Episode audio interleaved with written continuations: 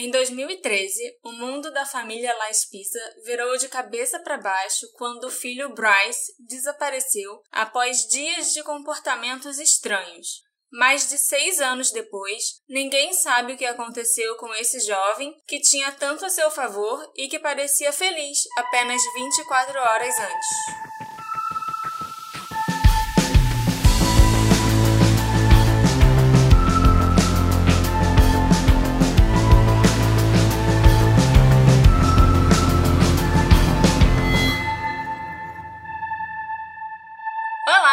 Queridos detetives assistentes. Tudo bem com vocês? Eu sou a Marcela Souza e esse é o podcast do Detetive do Sofá.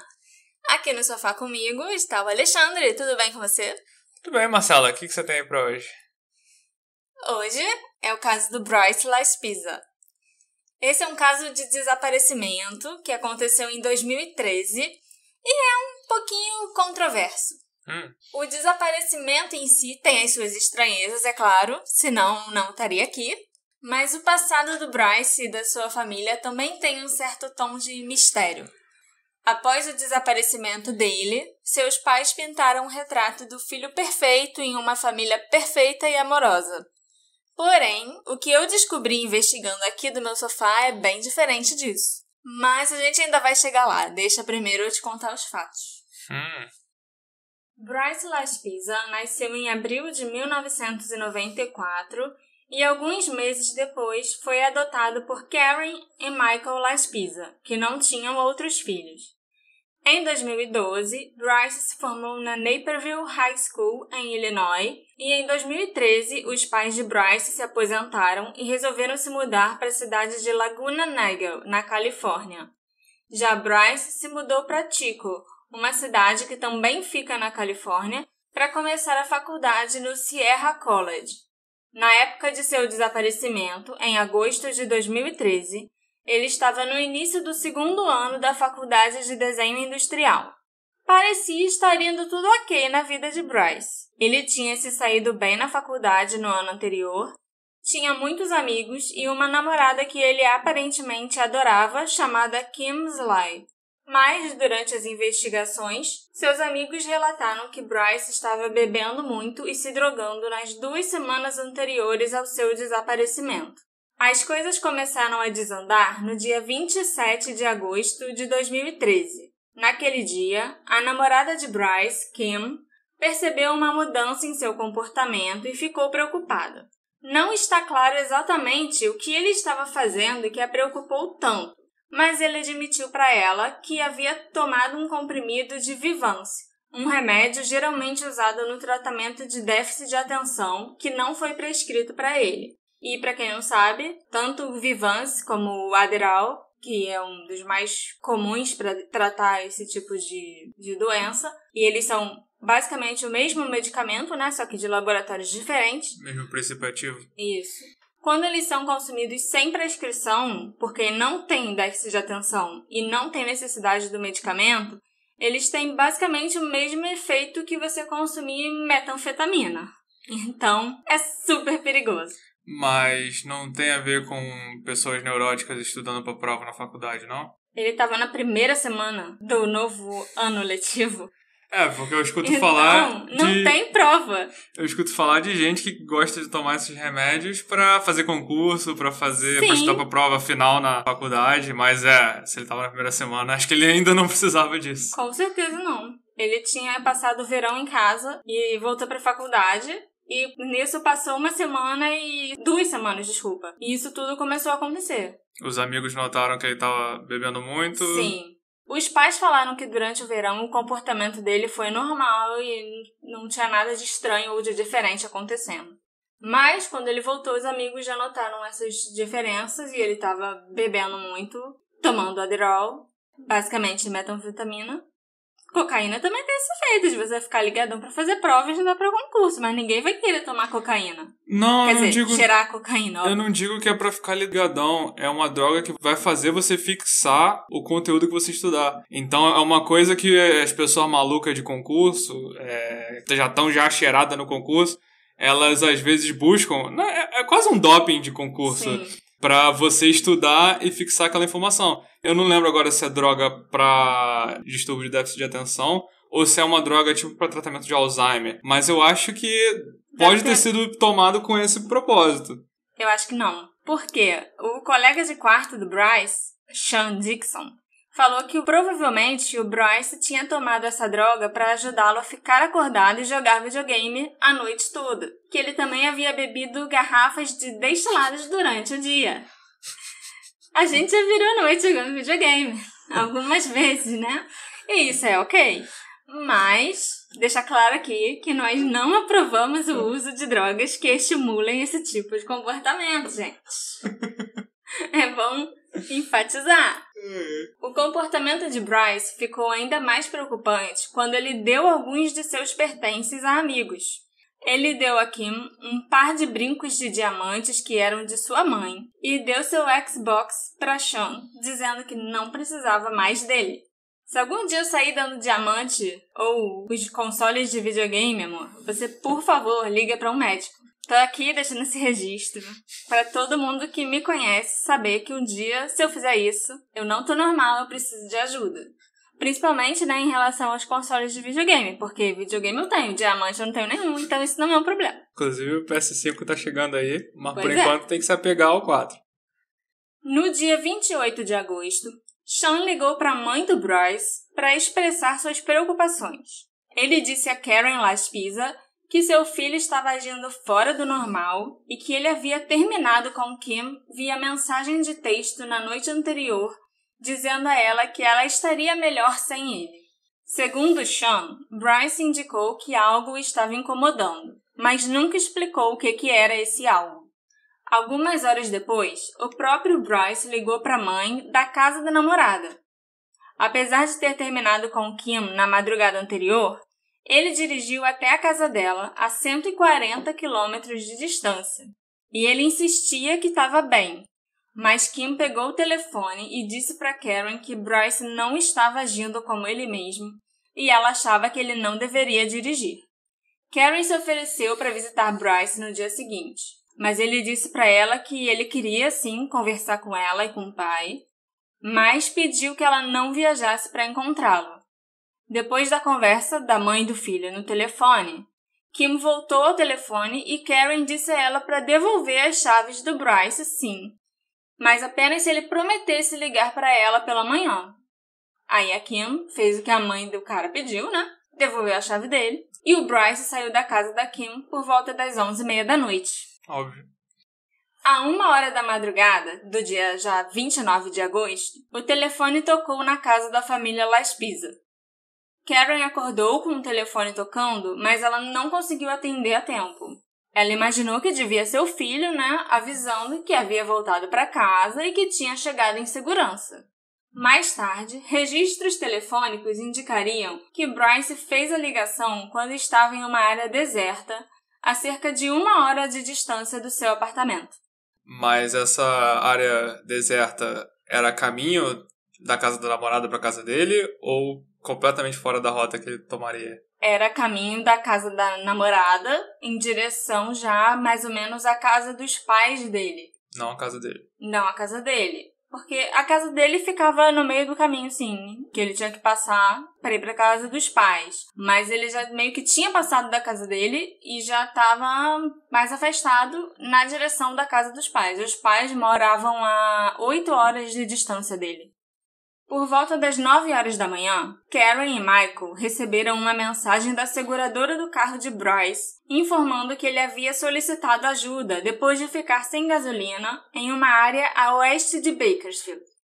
Foi uma jornada de 563 quilômetros do local onde ele estava à uma da manhã até onde a gasolina acabou.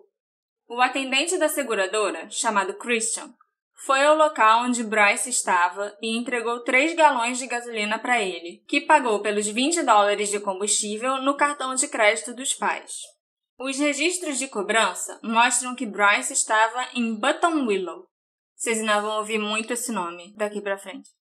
E devido à localização da cidade e à curta distância de Laguna Nigel, onde Karen e Michael moravam, eles presumiram que o filho estava a caminho para visitá-los. Se Bryce tivesse permanecido naquela rota, ele teria chegado na casa dos pais em menos de duas horas. Então, lembrando, nove da manhã, Bryce pede ajuda, recebe combustível para seguir viagem e ele só está a duas horas de distância da casa dos pais, que vai ficar complicado daqui para frente. Karen e Michael tentaram ligar para o filho, mas ele não atendeu a nenhuma ligação. Algumas horas depois, Bryce ainda não havia chegado e seus pais agora estavam andando de um lado para o outro, esperando por notícias. Desesperados, eles ligaram para a seguradora e pediram ao funcionário que voltasse para verificar se Bryce ainda estava com algum problema. Quando Christian chegou ao local, ele surpreendentemente encontrou Bryce ainda sentado em seu carro no mesmo lugar onde o havia deixado. Quantas horas depois? Quase quatro horas depois. Quando Christian perguntou a Bryce o que ele estava fazendo, ele respondeu: Nada. Christian ligou para Karen e disse que Bryce parecia bem, embora seus olhos estivessem um pouco vermelhos. Se eu fosse o Christian, que teve que ir lá ao trabalho e para ver isso, ia ficar muito chateado. Ele era bonzinho, ele até se ofereceu para ir de novo lá mais tarde, depois que algumas outras coisas aconteceram. Acho que ele ficou preocupado. Karen finalmente falou com o filho por volta de meio-dia e meio. Ela disse para ele ir até o próximo posto de gasolina, encher o tanque e vir para casa deles. Os Las Pisas esperavam que o filho chegasse em casa por volta das três da tarde. Só que mais uma vez, a hora chegou e passou sem nenhum sinal de Bryce. Pelas próximas três horas, ele inexplicavelmente ignorou os telefonemas de seus pais. Quando Karen e Michael rastrearam o celular do filho, porque eles eram pais bem controladores que tinham até o Find My Phone no computador deles para rastrear tudo que o garoto fazia, eles descobriram que ele havia andado apenas 13 quilômetros durante as 9 horas que haviam se passado desde que ele recebeu a gasolina de Christian. Não se sabe por que Bryce não atendeu o telefone durante esse tempo. A essa altura ele devia estar a qual distância da casa dos pais? Ele estava só a duas horas da casa dos pais. E a nove horas sentado no mesmo lugar. É. No carro, na cidade de Button Willow. Para não dizer que ele estava sentado no mesmo lugar, pelo visto ele andou 13 quilômetros. É, porque agora em retrospecto é fácil cobrar, mas às vezes se um dos pais pegasse o carro e saísse para procurar, teria resolvido a situação. Calma que ainda fica pior. Por volta das 19 horas, eles já estavam apavorados. Então, os pais contataram a Polícia Rodoviária da Califórnia, que procurou Bryce e o encontrou em seu veículo na Lagoon Drive, ainda em Button Willow. A polícia revistou seu carro em busca de drogas, mas não encontrou nada. Os policiais passaram 20 minutos com Bryce e conduziram até um teste de sobriedade no qual ele passou. Como Bryce já era maior de idade e ele não estava embriagado e nem havia cometido crimes, a polícia não podia fazer muita coisa, além de lhe dizer para ligar para os seus pais e continuar sua jornada. Mas, segundo os policiais, Bryce estava incrivelmente relutante em ligar para casa. Então a polícia fisicamente discou o número para ele e o fez falar com sua mãe por volta de 8 da noite. Ela mais uma vez pediu a ele para dirigir para casa porque eles estavam muito preocupados. Assim, só para constar, eu pesquisei um pouco sobre essa cidade de Button Willow porque eu fiquei muito curiosa para saber se tem alguma coisa interessante para fazer lá, né? Já que o Bryce passou o dia inteiro nesse lugar. Mas não tem nada lá. É um lugar que basicamente as pessoas param só para encher o tanque no meio de alguma viagem e olha lá, não tem nem aquela pracinha bonitinha de cidade pequena, nem nada. É só mais fazendas, um posto de gasolina ou dois e olha lá, é, entendeu? É, pelo que você tá falando, ele só ficou parado também, ele não procurou nada para fazer. Não, a gente não sabe. Pô, o cara ficou de nove da manhã, isso já são oito da noite. Quem me garante que ele ficou esse tempo todo sentado dentro do carro? Não, ok. É porque as pessoas que foram mandadas procurar ele sempre encontraram ele no mesmo lugar, né? Mas realmente, ele pode ter feito alguma coisa nesse período. Bom, depois disso, ele ficou em contato com os pais por telefone, falando que estava a caminho. Mas sempre que os pais perguntavam onde ele estava ou pediam um ponto de referência no caminho, ele só respondia: segundo o GPS, eu vou estar aí às 11h13. Adivinha? Deu 11 e 13 e nada de Bryce, que novamente parou de atender o telefone. Segundo os registros de cartão de crédito, às 23 horas, Bryce parou em um posto de gasolina, em Button Willow, e comprou uma bebida por 1 dólar e 71 centavos. Depois, por volta das 11h25, ele ainda parou em outro posto de gasolina, em Button Willow, e comprou 39 dólares de combustível. Seus pais ligaram novamente para a polícia rodoviária e dessa vez os policiais encontraram Bryce e o seguiram de carro até a interestadual para se certificar que ele chegaria lá em segurança e seguiria a viagem. Deixa eu adivinhar, ele foi parar de novo em Button Willow. Será? Será? Dessa vez, de acordo com o GPS de Bryce e o que os policiais viram, para ter certeza do horário e tudo, ele deveria ter chegado em Laguna Niguel às 3h25 da manhã. Às duas e oito da manhã, Bryce ligou para Karen e avisou que havia saído da interestadual e planejava dormir no carro. A essa altura, Bryce já estava acordada há mais de 48 horas, pelo menos. Então, Karen não discutiu sobre a decisão de Bryce de dormir um pouco. Ela disse para ele dormir no carro, comer alguma coisa e depois seguir viagem. Essa foi a última vez que ela falou com o filho. Pelo que você já ouviu até agora, você acha que ele fez o que a mãe dele pediu? Você acha que ele parou para tirar uma sonequinha e depois seguiu viagem? Ele voltou para Button Willow. Às 8 da manhã do dia 31 de agosto, a campainha tocou na casa da família. Os pais se sentiram muito aliviados, achando que Bryce finalmente tinha chegado. Mas era um oficial da Polícia Rodoviária da Califórnia batendo na porta da família Las Pisa. E as notícias não eram boas. O oficial perguntou a Karen e Michael se eles possuíam um Toyota Highlander 2003 bege, que era o carro que Bryce dirigia. Eles foram informados que às 5 e meia da manhã o veículo havia sido encontrado abandonado no lago Castag, a duas horas da casa de Karen e Michael. Esse lago, adivinha, fica no condado de Button Willow. O veículo havia batido e capotado e foi encontrado tombado numa rodovia onde ele caiu de 8 metros de altura. A janela traseira do veículo havia sido quebrada, mas Bryce não estava em lugar nenhum. A polícia presumiu que ele estava no veículo quando bateu e escapou quebrando a janela traseira.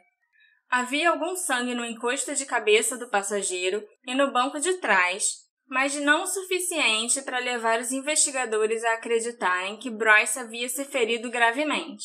Dentro do veículo estavam um laptop, celular, carteira e uma mochila. Marcas de pneus eram visíveis no topo dessa estrada que desciam em direção ao lago Castell. Com base no padrão das marcas na estrada, a polícia pôde dizer que Bryce desceu o barranco a uma velocidade bastante alta e não fez nenhum esforço para usar os freios. A conclusão dos investigadores foi que Bryce tentou jogar o carro no lago na tentativa de tirar a própria vida. Mas ele foi prejudicado por uma ilusão de ótica, porque o lago não era tão perto quanto ele imaginava. Talvez à noite, né, no escuridão, não desse para perceber isso, mas essa estrada, que na verdade não era mais nem uma estrada, era só um meio do mato pelo qual ele foi abrindo caminho forçadamente com o carro, ela não dava no lago. Por baixo desse morro, onde ele resolveu subir de carro e depois descer de carro, né, porque era uma ribanceirazinha, tinha uma rodovia que passava ali embaixo e aí sim depois era o lago. Grupos de busca imediatamente foram chamados à área onde o carro foi encontrado. Mergulhadores passaram dias procurando por Bryce no lago, sem sorte. Durante a busca, os bombeiros do condado de Los Angeles responderam a um chamado na área para combater um incêndio florestal ao redor do lago. Para o horror de todos, o incêndio foi causado por um corpo em chamas. Meu Deus do céu, moleque não para.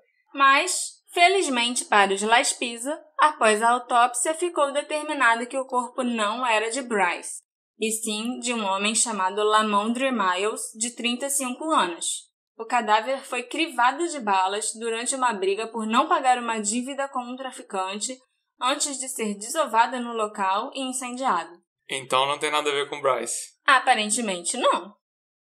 Embora os fatos apontassem para um esforço deliberado da parte de Bryce para prejudicar a si mesmo ou encenar sua própria morte, Karen e Michael, junto com alguns dos outros investigadores, agora se perguntavam se seu filho poderia ter se deparado com algo que ele não deveria ter visto e se tornou uma vítima de assassinato. Das imagens da câmera de segurança, daquele ponto de onde ele saiu da estradinha, a polícia conseguiu duas fotos estranhas. A primeira foto foi tirada às 2h15 da manhã, logo depois que Bryce falou com a mãe pela última vez, e mostrava o carro de Bryce subindo a estrada. A mesma câmera, às 4h29 da manhã, registrou o carro de Bryce passando pelo mesmo lugar novamente. O que ele pode ter feito nessas duas horas em que ele passou exatamente no mesmo lugar? No mesmo sentido também ou não? Só tinha um sentido. Ele passou no mesmo ponto. Duas vezes, voltou de um jeito que não aparece na câmera Exatamente. e passou de novo. Isso aí. No nono dia de busca, a polícia utilizou a ajuda de cães farejadores, que rastrearam o cheiro de Bryce do veículo até uma parada de caminhão. E foi aí que as pistas terminaram. Ao mesmo tempo em que os investigadores procuravam qualquer vestígio de Bryce, também entrevistaram as pessoas mais próximas a ele. Foi então que eles souberam que ele havia dado os brincos e o Xbox, eles também ficaram chocados quando souberam que, na mesma noite em que ele foi embora, ele mandou a seguinte mensagem para o seu colega de quarto, Sean: Eu te amo, mano, sério. Você é a melhor pessoa que eu já conheci e você salvou a minha alma. Pessoas que estão pensando em se suicidar costumam doar seus pertences e escrever cartas sinceras para pessoas importantes em suas vidas. Mas Sean disse que não teve a impressão de que Bryce queria morrer ou que nunca planejou voltar. Mas pessoas que querem se matar também não costumam abastecer o carro, né? Pela história que você me falou, acho que ele botou muito mais gasolina que o carro estava precisando. Ele usou, gastou 59 dólares de combustível. E isso é muita coisa. Já é muita coisa hoje em dia, na época, em 2013, então, era o suficiente para ele ir para casa dos pais e voltar pro ponto que ele estava. Até mais, se duvidar. Eu acho que não é um comportamento normal de quem quer se matar abastecer muito o carro, mais do que precisa. O primeiro ponto que eu quero discutir são as atitudes dos pais de Bryce. Porque, sinceramente, algumas ações de Karen e Michael fazem pouco sentido para mim. Porque se a Kim sentiu que o Bryce estava agindo de forma estranha e não estava em condições de dirigir, por que, que a Karen disse para ela devolver as chaves do carro para o Bryce? Por que, que a Karen ou o Michael também não dirigiram até onde ele estava para buscá-lo? Ainda mais depois de descobrir que ele viajou só alguns quilômetros durante praticamente o dia inteiro e saber que ele só ficou ali sentado no carro. Sem querer botar a culpa neles, mas de certa forma já botando, eles deram mole. Deram mole. Se meus amigos ligassem para os meus pais e falassem que eu tô agindo de alguma forma estranha, a minha mãe ia dirigir, voar, andar, correr até onde eu tava sem hesitar. Ou ela ia dizer para os meus amigos para me levarem para um hospital. Ela nunca ia dizer para me deixarem dirigir para casa. Essa é uma preocupação, inclusive, que ela não tem, porque eu não sei dirigir. Sempre me pareceu estranho que os pais de Bryce não tenham ido a Button Willow, onde a gente sabe que ele ficou muitas e muitas e muitas horas. Então, essa falta de ação por parte da Karen não combina com a maneira como ela falava sobre quão próximos eles eram. É, enquanto ela estava preocupada, né? É. Eu consegui entrar em contato com um amigo de Bryce da época em que ele era adolescente em Illinois. Esse amigo me contou um pouco sobre como era a relação entre os pais e o filho e sobre a adolescência deles. Ele alegou que havia problemas entre Bryce e seus pais. Abre aspas.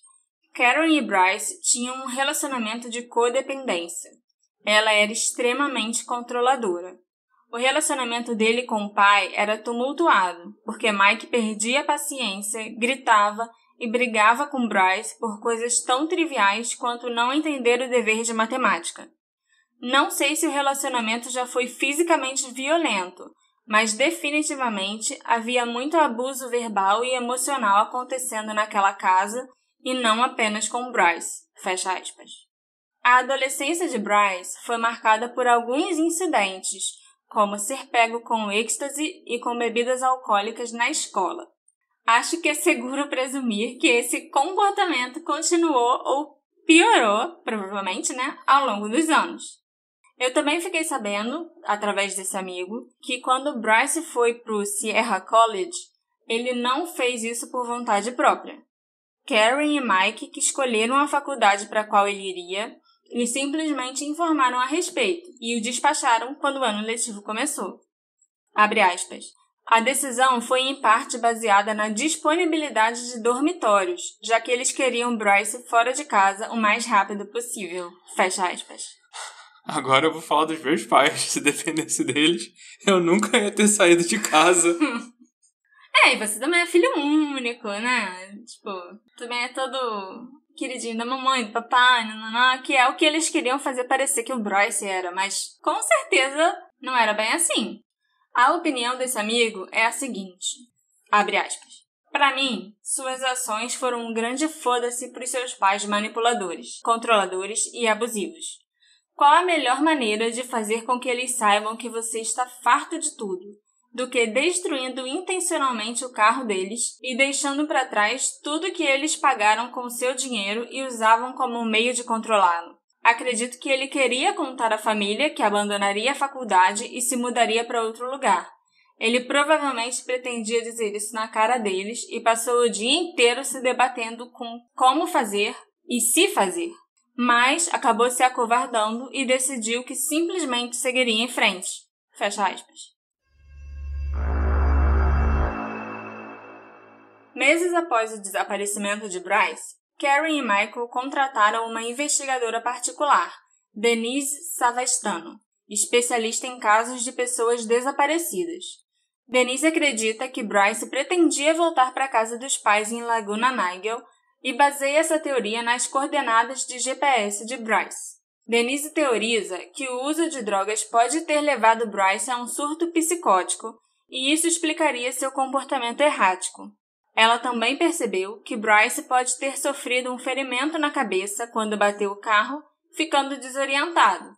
Ou Bryce pode ter sofrido um golpe duplo, ele estava no meio de um surto psicótico quando bateu e o ferimento na cabeça, provavelmente uma concussão, agravou esse problema mental. Denise e a família contrataram um especialista em sonar para realizar buscas nas profundezas do lago Castaic, com a suposição de que, se Bryce tivesse se suicidado, o corpo certamente estaria lá. Depois de pesquisar 12 horas por dia durante dois dias, ficou claro que o lago não era o local de descanso final de Bryce. Só faltava eles terem contratado o médium também. Teve médium também na história, mas é, não era importante porque todos os médiums falavam: ah, procura perto da água. Sempre perto da água. É, tinha um lago, né? Ah, eu não sei se ele tá vivo ou morto, mas ele quer ser encontrado. Ele vai ser encontrado se procurar perto da água. Não, não. Então, assim, é aquilo que a gente já sabe, né? Então, se eu acrescentasse aqui, ia ser só mais do mesmo. Karen e Michael declararam que não acreditam que o filho teria partido voluntariamente. E se o fizesse, não teria passado despercebido por mais de seis anos. Eles partem do princípio de que o Bryce é um garotinho. Um garotinho, eu, hein? É um homem já, né? Ruivo, que o cabelo dele é tão vermelho, meio laranja, assim, que chama muita atenção, então ele já teria sido encontrado. Mas existe tinta de cabelo. É isso que eu ia falar, não, não pode pintar, né? Então, assim, até que essa teoria tem uma certa lógica, né? Já que os pais sempre vão querer acreditar que fizeram o melhor pro filho e que ele não ia querer simplesmente ir embora assim. Abandonar tudo. É. Mas a gente tem muito pouca evidência para dizer que aconteceu realmente alguma coisa com o Bryce. O Bryce disse que tinha algo importante para discutir com os pais, mas ele nunca disse a eles o que era. Ele deu pertences pessoais de valor, o que poderia indicar que ele era suicida mas também poderia indicar que ele planejava construir uma nova vida e começar do zero como outra pessoa. Nas horas que antecederam o desaparecimento, Bryce vagou pela área de Button Willow e passou um tempo sentado em seu carro por razões inexplicáveis. Isso pode sugerir várias coisas. Primeiro, ele poderia estar se debatendo sobre o que fazer, ir para casa, cometer suicídio ou fugir, ou ele poderia estar esperando por uma carona que nunca apareceu. Ele parece ter batido deliberadamente com o veículo, mas foi capaz de quebrar a janela traseira e escapar. Ou seu corpo está bem escondido em um local remoto, ou ele se afastou do acidente. É possível que ele tenha pego uma carona com um caminhoneiro na parada onde seu cheiro foi rastreado. A outra teoria é a de, claro, que ele teria cometido suicídio. E essa teoria é apoiada pela maioria das evidências que sustentam a teoria que ele saiu por conta própria. Distúrbios mentais costumam se manifestar durante a adolescência ou início da idade adulta, e o consumo de álcool e drogas de Bryce pode ter sido o gatilho que trouxe esses problemas à tona. O celular e a carteira foram encontrados em seu veículo. Se ele tirou a própria vida, ele sabia que não precisaria mais deles. Se ele partiu para começar uma nova vida, ele também pode ter deixado os itens para trás, ele não precisava mais disso, e sem celular não seria possível rastreá-lo. A última teoria é que ele teria fugido por conta própria, mas foi vítima de algum crime. Nesse caso, existem dois cenários possíveis. Primeiro, Bryce pode ter testemunhado o assassinato de Lamondre Miles e pago o preço por estar no lugar errado na hora errada. É bem intrigante que um assassinato cruel tenha ocorrido mais ou menos na mesma hora em que Bryce dirigia pela área do Lago Castaic. Também é possível que Bryce tenha pegado uma carona com um motorista de caminhão ardiloso. Ele pode ter ido para a parada de caminhões, pegado carona para algum lugar e ter sido assassinado.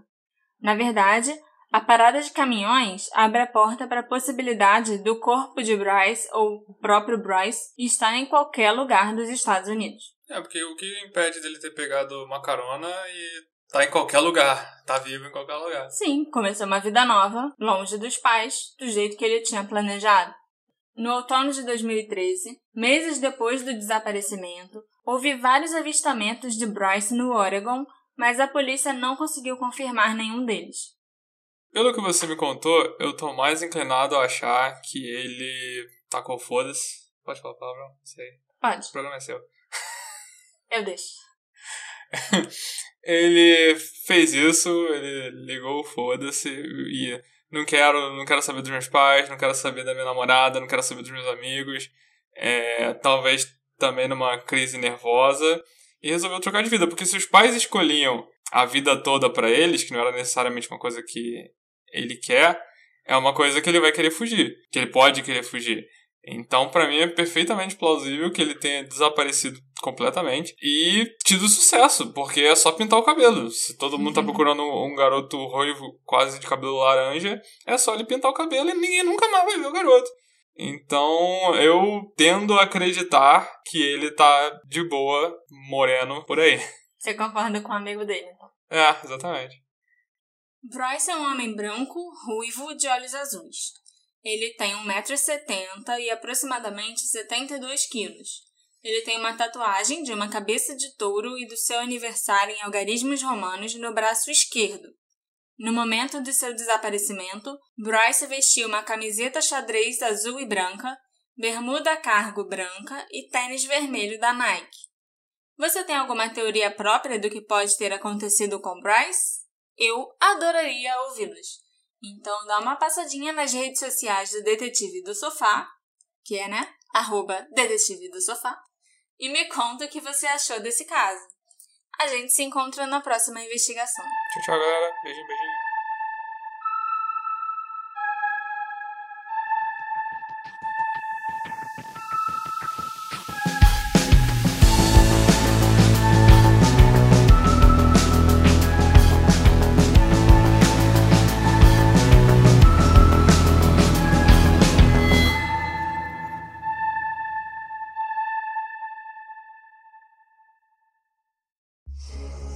Você é um daqueles ouvintes fissurados em histórias de crimes e mistérios reais? Daqueles que sentem emoções ao ouvirem os fatos narrados? Como será então que você vai se sentir ao escutar, junto do caso, efeitos sonoros e vozes interpretando os personagens nas histórias?